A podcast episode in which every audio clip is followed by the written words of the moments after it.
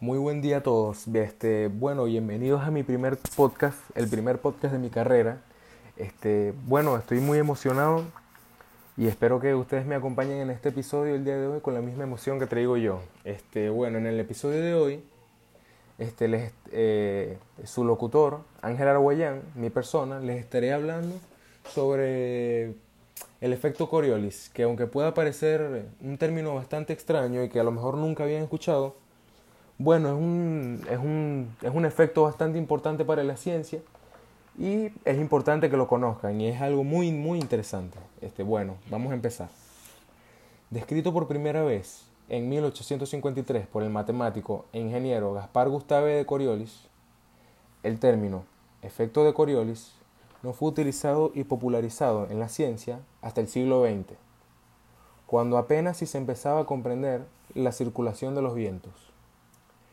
El efecto Coriolis se define como una fuerza invisible originada por la rotación constante de la Tierra en el espacio, la cual tiende a desviar la trayectoria de los objetos presentes en la superficie terrestre.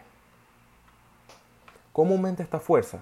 Bueno, esta fuerza aumenta a medida que la velocidad de un objeto crece, ya que ésta se determina por la masa y la velocidad del objeto, y afecta a cualquier objeto que se mueva de forma libre y rápida por la superficie terrestre, como lo pueden ser los aviones, eh, cualquier tipo de proyectil u cohete.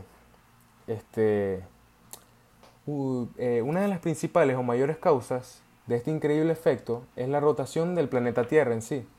A medida que la Tierra gira en sentido contrario de las manejillas del reloj sobre su propio eje, todo lo que se encuentra volando o fluyendo a gran distancia sobre la superficie se desvía. Esto debido a que cuando algo se mueve libremente por la superficie, la Tierra se mueve hacia el, hacia el este, debajo del objeto, con una velocidad mucho mayor a este. Bueno, este, déjenme ilustrarlos mejor con un, con un ejemplo, para que entiendan de forma más fácil. Imaginen que tenemos a un piloto que se encuentra volando a lo largo del Ecuador y que este, mientras vuela e, eh, por el Ecuador, no presenta ninguna desviación. Pero si este mismo piloto se va un poco más al norte o al sur del Ecuador, sí sufrirá, mayores, eh, sufrirá una desviación mayor. ¿Por qué?